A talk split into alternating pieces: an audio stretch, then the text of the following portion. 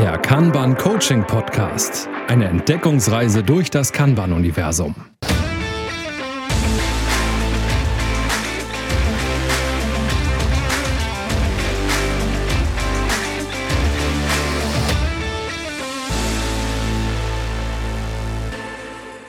Hallo und herzlich willkommen zu einer neuen Folge unseres Kanban Coaching Podcasts. Carsten und ich haben uns überlegt, dass wir uns heute mit dem Thema Maturity Model und ganz konkret mit den Stufen 0 und dann in die Richtung 1 ähm, beschäftigen wollen. Hallo Carsten. Moin, moin. Hallo Ina. Und Kanban Maturity Model. Ja, eine ganze Folge haben wir darüber ja schon mal gemacht. Und ich glaube, heute steigen wir mal ein bisschen tiefer ein in die 0 und in die 1 und ähm, wie wir eigentlich von 0 und zu 1 kommen. Und vor allen Dingen auch, was zeichnet eigentlich diese einzelnen Stufen aus? Ne? Ich muss auch sagen, am Anfang, als ich das Maturity Model gesehen habe, bin ich sehr erschlagen gewesen von dem Poster. Das ist jetzt schon eine ganze Weile her. Mhm. Und ich finde es auch im ersten Moment eher unübersichtlich. Ich glaube, man muss damit wirklich arbeiten, um da reinzukommen und das zu verstehen, was der, was der Mehrwert für einen dann sein kann. Und mittlerweile nutze ich es tatsächlich doch sehr oft, um Kunden zu erklären, wo sie grob stehen, was man noch erreichen könnte und dann mit denen gemeinsam so eine Art, das ist der Status quo und dahin wollen wir zu vereinbaren. Das finde ich ganz praktisch. Geht mir genauso, auch erfahrungstechnisch sage ich aber immer noch, das Poster wird einfach nicht übersichtlicher, je häufiger man da drauf guckt. Ähm, aber es gibt mir tatsächlich äh, die Informationen, die ich brauche, wenn ich, wenn ich Teams, wenn ich Organisationen in, in Richtung ähm, KMM äh, coache. Und ich glaube, das ist ganz gut. Und äh, alleine, wenn wir uns anschauen, äh, man sagt ja immer so, Kanban steht auch für Transparenz. Ne? Und dieses, dieses Poster ist eine gutes Beispiel dafür, wie man Transparenz herstellt zu dem, was möchte man eigentlich erreichen, beziehungsweise was muss man eigentlich tun, um irgendwelche Sachen zu erreichen. So, und wenn ihr jetzt nicht wisst, um wessen Poster es geht, das ist ein Poster der äh, Kanban University hinter einer Paywall äh, versteckt äh, für Coaches und alle, die, die sich intensiver mit, mit äh, dem Maturity Model beschäftigen wollen ähm, zur Verfügung gestellt wird. Soweit ich weiß, ist es für jeden verfügbar, nur nicht unbedingt die neueste Version. Aber man kann da ganz gut drauf gucken und kann auch mit den älteren Versionen schon einiges anfangen. So ist das nicht. Aber es lohnt sich, wenn ihr zuhört, dass ihr das vielleicht irgendwie aufruft, wenn ihr könnt oder es auch physisch vor euch habt. Denn im Buch ist es natürlich auch drin zum Kanban Maturity Model und so ein schönes, richtiges, physisches Poster gibt es dazu auch. Weil ich glaube, es wird helfen, so ein bisschen ähm, zu verstehen, worüber wir reden. Aber nicht nur, also ihr könnt es auch so versuchen, aber ich glaube, es hilft. Kann nicht schaden. Ja, und Ina hat es gerade schon gesagt, es gibt verschiedene Versionen mittlerweile davon. Wir sprechen über die Version 1.3. Die ist noch gar nicht so alt. Ich habe jetzt kein Release-Datum im Kopf, aber so wahnsinnig alt ist sie jetzt nicht. Wir haben jetzt Ende März 2023. Und äh, ja, da äh, hat sich tatsächlich auch ein bisschen was getan zur Version 1.0. Das kann man schon so sagen. Ist aber auch egal jetzt. Ähm, nur damit ihr wisst, okay, wir sprechen über Version 1.3. Genau, und damit vielleicht der Einstieg. Ähm, für die Leute, die das Poster haben und dies äh, vor sich sehen, geht es sozusagen erstmal um diesen ähm, Reifegrad 0. Denn hier heißt es in der neuesten Version unbewusst. Und ähm, ich glaube, auf Englisch heißt es oblivious. Ja. Letzten Endes ist es so, dass man vorher irgendeinen Arbeitsmodus hat, der halt weder agil noch Kanban-mäßig ist und man möchte dann gegebenenfalls ein paar Dinge ändern aus guten Gründen und da befinden wir uns jetzt quasi. Ja, das ist so ein, so ein Bereich, wir, wir arbeiten irgendwie, wir arbeiten vielleicht auch schon mit einer gewissen Transparenz im Sinne von, wir haben da sowas wie ein Board, also haben ähm, unsere Tätigkeit auf dem Board, aber das ist, das ist alles noch relativ ähm, unstrukturiert und ähm, da steht dann auch mehr so das Individuum im, äh, im, im Vordergrund. Ne? Also da geht es nicht um Teamdenken oder sonst irgendwie, das ist, das ist mehr so ein ja, Personal Kanban kann man eigentlich sagen. Also das, was, was habe ich denn so vor, worauf, worauf achte ich gerade, ähm, aber der Blick nach rechts und nach links ins Team oder in die Organisation ist an der Stelle schlichtweg noch nicht vorhanden. Also ich kenne das ganz oft in Teams, äh, zum Beispiel in der IT, wenn die noch nicht lange so arbeiten, dass es gern ein bisschen chaotisch zugeht. Also jeder bekommt irgendwie E-Mails, Anrufe und so weiter und auf Zuruf wird dann das gemacht, was vermeintlich dringlich ist. Das wird meistens gar nicht so transparent gemacht, sondern Hauptsache man erledigt den Kram. Und ich sag mal so, die Negativtransparenz ist, wenn sich irgendeiner deiner Kunden dann beschwert beim Chef, dann kommt er und sagt, hättest du mal das machen sollen, auf diese eine E-Mail reagiert da in Unkenntnis wohlgemerkt der Menge der Aufgaben, der anderen Aufgaben, weil die Leute das zwar immer so ne, mündlich gern kundtun, was hast du zu tun, ja dies und das und habe ich noch dies ein und da hat er ja aus dem Finanzwesen noch gesagt und so. Anspruch auf Vollständigkeit hat das meines Erachtens nicht, weil gerne mal was vergessen wird, weil halt so viele Kanäle offen sind und das aus allen Richtungen kommt. Und genau wie Carsten es schon gesagt hat, es ist wichtiger, dass ich gut dastehe, dass ich meine Sachen habe und dann möglichst auch der Chef gut dasteht. Wir kennen das ja, sonst kommt er und meckert. Und äh, es wird da nicht so aufs große Ganze geachtet. Ne? Und äh, ja, das ist so ungefähr der Stand, wenn man auf Reifegrad 0 ist beim Arbeiten. Ja, ich äh, fand dein, dein Beispiel gerade ganz gut. Ne? Steht einer in der Tür oder es kommt eine Mail und da soll was gemacht werden und das ist jetzt gerade das Wichtigste. Ne? Also ähm, auch für denjenigen, äh, für den Empfänger, ähm, der, der reflektiert für gewöhnlich nicht, ist es jetzt wirklich das Wichtige. Ne? Ähm, und, und das ist, glaube ich, so ein, so ein Trigger. Wahrscheinlich finden sich da jetzt auch viele wieder. Also im Sinne von, die Situation kenne ich. Ne? Irgendjemand steht in der Tür, ähm, sagt, ich habe da gerade mal ein Problem und dann muss man sich sofort um dieses Problem kümmern. Ähm, oder aber es kommt eine Mail rein und man stürzt sich wie wild darauf. Also das, das ist schon so ein sehr ausgeprägtes Handeln in diesem Reifegrad. Ne? Ich würde sagen, sehr reaktiv, ne? Ja, und ich würde auch gar nicht unbedingt sagen, dass die Leute sich keine Gedanken darüber machen. Ich glaube, viele machen sich doch Gedanken über so Prioritäten. Die sind halt aber aus deren eigenen, aus der eigenen Perspektive geframed. Also ich denke, das ist so und so, ich denke, das ist so und so. Mhm. Oder auch gerne mal aus dieser Situation heraus, der war jetzt aber echt nervig, ne? Und ich glaube, der kommt wieder und geht mir weiter auf den Keks. Ich glaube, es ist doch irgendwie wichtig. Aber das ist nicht in Zahlen gemacht, das ist ein Gefühl in dem Moment. Weil ich will nicht sagen, dass es schlecht ist, ne? Man kann auch Dinge nach Bauchgefühl ähm, organisieren. Aber ganz oft ist das dann der Punkt, wenn das System nicht mehr funktioniert oder die Leute zu viel Arbeit reinkriegen und es fällt links und rechts alles Mögliche um und runter. Dann überlegen sich die Leute, nee, das geht so nicht, wir brauchen irgendwas. Und dann ist meistens auch der Anreiz da, zumindest von den Chefs vielleicht, die dann auch überall Ärger kriegen, weil alles zu langsam ist oder nicht funktioniert, sich dann tatsächlich zu entwickeln. Ne? Dass man aus der Null rauskommt und irgendwo anders hingeht, wo es vermeintlich besser läuft. Müssen wir nicht erstmal in die Null reinkommen? Ich glaube, null ist, null ist Stand, äh, so fange ich an. Ich glaube, du kannst nicht tiefer sinken als null und du, ich glaube, da muss man nichts tun, um das zu erreichen. Tiefer sinken ist schön. Ähm, also bin ich ein, ein Stück weit anderer Meinung, weil ich glaube, dass es auch viele ähm, Teams gibt, da werden Aufgaben beispielsweise gar nicht visualisiert. Ne? Also, ähm, und ja, ist aber auch nicht nötig für null. Eigentlich schon. Eigentlich sagt man ja schon, wieso analysiere die Aufgaben der, der jeweiligen Person ne? und du hast da schon so ein, Kanban, äh, so ein individuelles Kanban-Board. Das würde ich nicht sagen, dass es unbedingt immer so ist. Also aus meiner Erfahrung ist es ganz oft nicht so. Da ist die Visualisierung die Inbox in, im E-Mail-Postkasten. Okay. Wenn es überhaupt eine gibt. Okay. Plus den Teams-Kanal vielleicht noch und die Sachen, die ich äh, über das Telefon gekriegt habe, sind dann im Kopf dabei. Ja, gut. Äh, habe ich tatsächlich leicht anderes Verständnis an der Stelle dann. Also für mich wäre das Kanban-Board jetzt keine E-Mail, äh, kein E-Mail-Postkasten. Ähm, also, ist ja auch kein Kanban-Board, ne? aber so ja, arbeiten eben. viele Leute. Ich glaube, wichtig, wichtig, ist hier auch nochmal einen anderen ähm, Fokus drauf zu kriegen, um zu sagen, so, worauf konzentriert man sich eigentlich innerhalb derer, die da irgendwie mehr oder weniger zusammenarbeiten. Und das ist ganz häufig, gibt es da nur, nur so ein Parameter und der heißt, na, wir sind erfolgreich. Und, und gleichzeitig ist das so ein äh, also Erfolg als, als ja, kultureller Wert oder ja, ähm, wir sind erfolgreich in dem, was wir machen. Und das klingt eigentlich total gut, ne? Ey, wir sind erfolgreich, aber eigentlich ist es so, so wahnsinnig wenig, wenn man nur den reinen Erfolg nimmt, sondern wenn man dann überlegt, wie wird denn dieser Erfolg eigentlich er, erreicht, dann, dann erkennt man da viel individuelles Handeln, und ähm, überhaupt kein, kein gemeinsames Handeln. Das ist auch der Unterschied ähm, zu ähm, na, äh, mit, zum Level 2, äh, Entschuldigung, zum Level 1. ähm, wo da die Zusammenarbeit ähm, sehr stark mit, mit reingenommen wird. Ne? Also die erfolgreiche Zusammenarbeit oder Zusammenarbeit überhaupt im, im Level 1 ähm, macht den Unterschied zum reinen Erfolg im, im Level 0.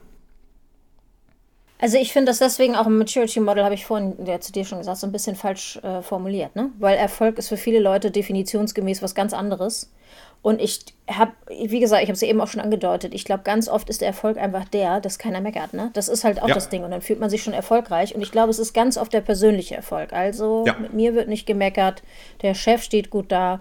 Und da geht es nicht, genau wie du gesagt hast, um die Teamleistung. Ne? Das ist halt der größte Unterschied zwischen Level 0 und 1, dass man bei 0 eigentlich immer so ein bisschen diese äh, One-Man-Show, One-Woman-Show sozusagen so ein bisschen hat. Hauptsache, ich kriege meinen Kram, mein Silo aufgeräumt, der Rest ist mir wurscht. Und äh, bei 1 gibt es dann die ersten Ambitionen, sich als Team sozusagen zu verständigen. Meistens, ja. man kennt es ja auch, äh, ist das der Punkt, wo die Leute auf den Trichter gekommen sind, dass vielleicht, wenn nur einer das Produkt kennt, nur einer die ganzen Sachen machen kann, niemand anders, dass das zu Problemen führen könnte. Hm? Hat man auch noch nie gehört in der IT, dass wenn keiner die Server wieder hinstellen kann, dass das schlecht ist. Äh, wieder Sarkasmus aus. Also man braucht Redundanzen. Besonders in der IT, besonders wenn es kritisch wird, ist das wichtig. Und dann fangen die meistens an, dass es doch vielleicht klüger ist, das aufs Team zu verteilen. Ne? Dass es nicht nur ein Einzelner ist, sondern dass man sich da abspricht und unterstützt gegenseitig. Hm.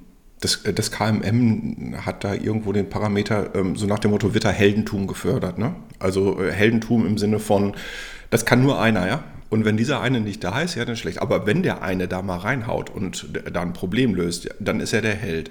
Und ähm, dieses Heldentum, Förderung des Heldentums ist an der Stelle, oder wie ich finde, so ziemlich an jeder Stelle ähm, hochgradig gefährlich. Also brauchen wir eigentlich auch nicht. nicht nur, und jetzt können wir das eigentlich auch streichen. Also Heldentum brauchen wir nicht. In keiner, an keiner Stelle ähm, des KMM. Und das fängt bei in der Null eigentlich schon an. Ne? Also Heldentum muss weg. Und gerade dann, wenn ich Richtung Team fokussiere und ähm, gehe, Zusammenarbeit, dann ist da auch schon deutlich, dass wir dieses Heldentum nicht mehr brauchen. Ist halt wieder ein selbstgemachtes Bottleneck, ne? Und ein sehr risikoreicher ja. Ansatz, wenn man auf diese Helden geht. Ich kenne das ganz oft bei Startups. Bei einem habe ich mal gearbeitet, was zumindest sich immer noch sehr lange wie ein Startup angefühlt hat. Da haben bestimmte Leute damals die Produkte programmiert und kannten sie bis ins Detail und super aus und die anderen kamen da kaum ran, weil das sehr spezialisierte Leute waren und sehr speziell das so geschrieben hatten. Und das macht es einfach schwierig. Ne? Erstens kannst du diese Leute niemals gehen lassen, die haben dich in gewisser Weise in der Hand. Und zweitens ähm, ist es total schwer wartbar. Ne? Man kann dort nicht einfach Dinge austauschen. Das ist meistens wirklich mit der heißen Nadel gestrickt. Das ist gefährlich. Und Heldentum, ich kenne das, jeder in der Firma sieht das dann immer wie ein netter Mensch, der einem gerne mal einen Gefallen tut. Ja, aber ne, es ist halt problematisch aus diversen Gründen. Es lohnt sich, dass man da zusammenarbeitet. Das ist eine Strategiefrage und auch damit, was man, was man erreichen will, einfach. Ne? Ja, eine große, große Gefahr liegt da bei schnell wachsenden Unternehmen, wie du es gerade beschrieben ja. hast, so die Startups, die irgendwie schnell, schnell wachsen. Da ist so eine ähm, Heldentum-Mentalität ähm, sehr schnell implementiert und wenn auch nur unbewusst. Und ähm, eine große Aus der Gefahr. Not heraus manchmal auch, ne? Genau. Hauptsache manchmal einer macht es, ja? ist auch wurscht, ne? wie das dann hinterher aussieht. Hauptsache, das funktioniert wieder. Ja, und, und der Teil ist echt gefährlich. Ähm, auch hinterher sehr schwer wieder ähm, einzufangen, wenn man so will, wieder zu reduzieren, weil ähm, Helden fühlen sich oftmals ganz gut, ja, aber die da drumherum, die äh, äh, agieren, die äh, fühlen sich für gewöhnlich nicht so wahnsinnig gut. Und ähm, da muss man immer gucken, dass man das möglichst früh rauskriegt. Also, und das ist auch Teil vom KMM, ähm, eben weg aus diesem Heldentum ähm, hin in dieses ähm, Teamfokussierte schon alleine mit Level 1, ähm, wo es dann wirklich in den Teamfokus geht, wo man dann sagt, okay, wir sind ein Team und, und äh, da ist dann auch äh, eigentlich kein Platz mehr für, für Helden. Ne? Es ist ja auch so ein bisschen so, dass von diesem risikoreichen äh, One-Man, One-Woman-Ansatz, dass sich immer weiter die Stufen rauf entwickelt zu immer mehr vorausschauendem Arbeiten ja. und einer Marktanalyse ja. und einem strukturiert strategischen Denken. Das verändert sich dann sehr stark. Ne? Das eine, das äh, auf Null ist auch sehr oft dieses Reaktive, es kommen ganz viele Sachen rein. Ich versuche so viel, ne, wie beim Tennis, als hätte ich so eine Ballmaschine auf, äh, ständig werde ich befeuert. Ich versuche so viele Bälle zurückzuschlagen übers Netz, wie irgendwie geht. Und äh, ohne den Fokus, was ist wichtig, was brauchen wir, wo sagen wir Nein, wie verteilen wir das? Und das fängt dann an, bei äh, Level 1 wirklich noch viele grundlegendere Sachen festzulegen. Ne? Teamregeln haben wir unter anderem und ähm, die Visualisierung auf dem Kanban-Board wird anders. Nicht von äh, einer persönlichen Spalte geht es langsam dann hin, dass man sich so gemeinschaftlich Gedanken macht. So gehen die Sachen hin. Und von einem persönlichen VIP-Limit wird ähm, dann nach und nach auch weggeschwenkt Richtung gemeinsam geltende VIP-Limits. Ne? Nicht nur Carsten darf zwei, ich darf zwei, sondern insgesamt mhm. dürfen wir drei, vier, sieben, neun, was auch immer. Ne? Ja. Und, und das ist, finde ich ja das Schöne an dem KMM, dass es dich abholt bei der einzelnen Person, dann übers Team geht, dann über den Kunden und danach äh, wirklich in, noch stärker in die Wertschöpfung rein. Aber da, jetzt sind wir schon bei ähm, der Phase oder beim Reifegrad ähm, zwei fortfolgende. Ähm, gucken wir nochmal auf die 0 und auf die 1. Und ähm, wie wir da hinkommen vielleicht oder auch was es bedeutet, ähm, wenn ich Teile von 0 irgendwie noch mache und Teile von 1 mache. Ja, da haben wir auch so ein schöne, ähm, schönes Vorabgespräch schon gehabt. Ja, wie hast du so schön gesagt? Wenn ich halt noch Sachen von 0 mache, dann bin ich halt noch bei 0 und nicht bei 1. Und es kommt dazu, es ist kein Wettbewerb, ne? Und es ja. kann man, man kann sich nicht so linear durch diese Level leveln, als wären wir jetzt bei Super Mario oder so, ne? Sondern es geht einfach so um äh, Kultur, um das Drumrum, um das Miteinander. Und das äh, bedeutet in gewisser Weise Arbeit. Es bedeutet aber auch, je mehr man sozusagen sich äh, schafft, schnell abzusprechen und auf eine Wellenlänge dazu gelangen, desto erfolgreicher wird man damit sein. Ne?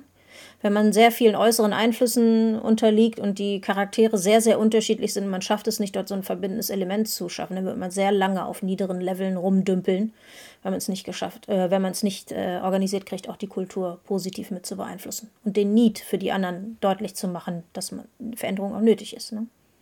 Ja, und ähm, es gibt so ein, eine schöne Aufstellung, wo es, wo es um Hürden geht, ähm, um von Level 0 auf, auf den ähm, Reifegrad 1 zu kommen. Und da sind ganz schöne Dinge dabei und über die man vielleicht am Anfang gar nicht so nachdenkt. Aber wenn man sich überlegt, dass ein Manager als Planer von Ressourcen eine Hürde ist, dann klingt das erstmal ein bisschen unlogisch. Ne? So nach dem Motto, ja, warum denn nicht? Ja, ja, ganz einfach, weil Level 1 ist ja das teamfokussierte Level und da soll das Team schon mit planen können. Ne? Also geht es hier ja auch nicht um Ressourcenplanung, sondern es geht immer beim Kanban auch um den Prozess ähm, und eben überhaupt nicht um Ressourcenplanung an sich. Haben wir, glaube ich, schon tausendmal durchge, äh, durchgezogen, ähm, das Thema. Aber das ist ganz wichtig und das ist auch so ein ähm, Verständnis, was Manager ähm, ja für sich erstmal klar haben müssen. Ne? Ich bin jetzt plötzlich kein Planer von Ressourcen mehr das bringt einem nicht dem Ziel näher, was man wahrscheinlich vorher formuliert hat. Ne? Das ist nämlich genau das Ding und das vergessen die meisten Leute. Und ich mag auch immer diese, ich glaube, das ist eins der Service-Prinzipien von Kanban. Manage the work and not the workers. Ja. Das ist dieser Teil, ne? Und manage the work and let the workers self-organize around it. Ne? Es geht nicht darum, die Leute zu managen. Du musst auch nicht die Ressourcen planen, sondern du planst letzten Endes die Arbeit und guckst da, was ist das Wertvollste, was sie liefern sollen und lässt die Teams, die Mitarbeiter sich da selbst drum organisieren, so wie es sinnvoll ist, weil die sind die Experten für die eigentliche Arbeit. Ne? Ja, manage work, manage den Flow. Ne? Also, dass Ganz du, genau. dass du in diesen Flow reinkommst und dass alle vernünftig arbeiten können. Das ist, was kann man angeht, die, sicherlich die Definition eines Managers ne? und, und nicht Ressourcenplanung. Genau. Oder Teil das ist aber wirklich Definition ein sehr wichtiger Punkt, den du dort genannt hast, denn ich glaube, das ist die größte Umgewöhnung für die Manager, die vorher wirklich immer auf Auslastung geguckt haben, dass die Leute möglichst 100% ausgelastet sind, dass das aber äh, Effizienz quasi dem Ganzen jetzt eher im Wege steht und man muss so ein bisschen auf Effektivität schauen, ne? dass man die wichtigsten Sachen gemacht kriegt. Und dann ist es auch okay, wenn einer mal nicht zu 100% ausgelastet ist. Ist es eigentlich immer, aber das ist ein anderes Thema für eine andere Folge. Das müssen wir vielleicht tatsächlich mal in eine Folge reinpacken, warum das wirklich okay ist zurück zu den Hürden. Ähm, da erkenne ich in der praktischen Arbeit mit, mit Kunden immer ein Thema. Kann man ist ja sehr formalistisch. Ne? Wir haben Regeln aufgestellt, wir haben Arbeit ähm, wird, wird plötzlich sichtbar. Ähm, wir arbeiten an so einem Board, egal ob das jetzt ein Softwareboard ist oder ob das tatsächlich ein echtes Board in irgendeinem Büro ist. Aber ähm, da, da liegen irgendwie, da liegt ein Prozess hinter, da, da liegen Regeln hinter und so weiter. Und was ich immer feststelle, ist, dass sich viele, die sich erstmal in diesem Reifegrad Null und davor eingenistet haben, irgendwie sagen, ah, läuft ja, ne? Wir haben ja Erfolg, also der, der kommt dann nochmal dazu, wie auch immer dieser Erfolg ähm, definiert wird. Aber nee, warum soll ich mich denn jetzt an bestimmten Prozessen oder an, an, einer bestimmten, an bestimmten Regeln halten? Das funktioniert ja irgendwie auch so. Und liebe Manager, da seid ihr gefragt, ne? Das, das klar zu machen, Hallöchen. Das ist keine einfache Aufgabe. Und äh, das, das klingt so wahnsinnig easy. Ja, wir müssen uns jetzt einfach an, diesen, an diese Regeln halten. Ne? Aber hui, da steckt viel äh, Potenzial hinter. Ina grinst gerade. Ja, ich muss so, ich bin drifte hier gerade sozusagen in den Gedanken zu genau dieser Problematik hin. Ne? Es muss für die Menschen klar sein, was das Ziel ist. Dann muss man ähm, denen auch erklären, was der Wert da drin ist und wieso das so wichtig ist. Erwartungen einfach klären. Ne? Das vergessen viele Leute und dass man die immer wieder nachschärfen muss. Ne? Denn man kennt das ja. Nur weil einer einmal einen schlechten Tag hat und sagt, jetzt sollen wir alle dieses oder jenes tun, heißt noch lange nicht, dass man das machen muss. Jetzt ein bisschen scherzhaft gesagt. Manchmal fühlt sich das so an, als wäre das der Hintergrund der Leute. Du musst es einfach immer wieder klären. Ne? Was ist das Ziel? Warum machen wir das und warum ist das so wichtig? Und das muss tatsächlich auch äh, von den Leuten, die gegebenenfalls die Chefs der Menschen sind, mit denen du arbeitest, kommen, sonst hat es vielleicht keine Relevanz. Ne? Ja, also da ist tatsächlich auch die Frage, wie viel Demokratie ist erlaubt. Also an manchen Stellen ähm, oder ähm, wer stellt denn diese Regeln auf? Ja? Ich mag das immer, die Regeln mit dem Team aufzustellen und zu sagen, hört mal zu, wir brauchen jetzt irgendwie, um besser zusammenzuarbeiten, vernünftige, äh, vernünftiges äh, Regelbuch. Ja? Also worauf können wir uns denn verlassen? Und wenn man das einmal ansticht, dann sagen auch viele, ja, sehen wir auch so irgendwie. Also bei vielen ist das Bewusstsein dafür da oder, oder zumindest das Unterbewusstsein und, und das Ganze dann nochmal klar zu machen, ist so ein, so ein Thema. Ähm, viel spannender ist es eigentlich hinterher, das Ganze nachhaltig zu halten. Ne? Und ähm, da geht da geht's wieder an den, Gruß an den Manager, ja, weil das geht in den Flow. Ja, diese Regeln sind für den Flow notwendig. Und wenn ich die nicht anständig ähm, nachhalte und sage, ey Leute, darauf haben wir uns vereinigt, dann sollten wir uns doch auch, oder was, was passt vielleicht auch an den Regeln nicht? Also auch diese Regeln sind ja zumindest justierbar. Ähm, dann äh, kann man da schon eine ganze Menge Nachhaltigkeit erzeugen oder eben auch nur ein Papiertiger. Genau, also mit den Regeln nochmal für die Leute, die jetzt nicht ganz folgen konnten. Carsten meint die Regeln, die man sich selber aufgestellt hat für den Prozess, ne? dass man sich ja. daran hält. Und ich fand es ganz schön, hier steht es äh, unter anderem im, im, Maturity Model bei Manager den Arbeitsfluss, kategorisi kategorisiere Aufgaben nach Art der Arbeit sowie nach ihrer Dringlichkeit, Wichtigkeit und Auswirkung. Ne? Und wenn man da jetzt gesagt hat, bei uns ist dringend, hahaha, und wichtig ist die Pipapo, dass man dann auch immer die Sachen darauf prüft und das auch nachhält. Das ist das, äh, was Carsten auch beschreiben wollte. Nicht nur, aber auch diese Sachen. Ne? Dass dann nicht plötzlich das übersprungen wird oder weil heute Dienstag ist oder Mittwoch oder weiß ich was, machen wir es mal anders. Dann weicht das wieder zu sehr auf. Es muss mindestens einen geben, der immer wieder den Zeigefinger sagt: Augenblick mal, hatten wir nicht gesagt. Ne? Und dann ist es gut, wenn man zum Beispiel einen Coach hat, der hat so ein bisschen so eine neutrale Rolle und kann die Leute vielleicht höflich nochmal dran erinnern, damit allen das auch im Gedächtnis bleibt ne, und es nicht verwässert. Ja, und halt auch regelmäßig erklären, ne? Genau. Das ist so die, die Aufgabe der Coaches, es regelmäßig zu erklären und im Zweifelsfall halt zum tausendsten Mal, dann aber vielleicht mit anderen Worten. Und ähm, aber das ist, das ist tatsächlich wichtig. Ohne diese Regeln und ohne auch das Bewusstsein, warum man sich plötzlich an Regeln halten muss. Und welche Regeln das auch immer sind, das liegt ja das Team oder so, wer auch immer individuell fest. Ähm, das ist, ohne die wird es nicht gehen. Ne? Und ohne die komme ich dann auch aus diesem teamfokussierten Bereich, wo ich, äh, wo ich dann nochmal andere Regeln auf, aufsetze ähm, in Richtung Kundenfokus, also ähm, Reifegrad 2.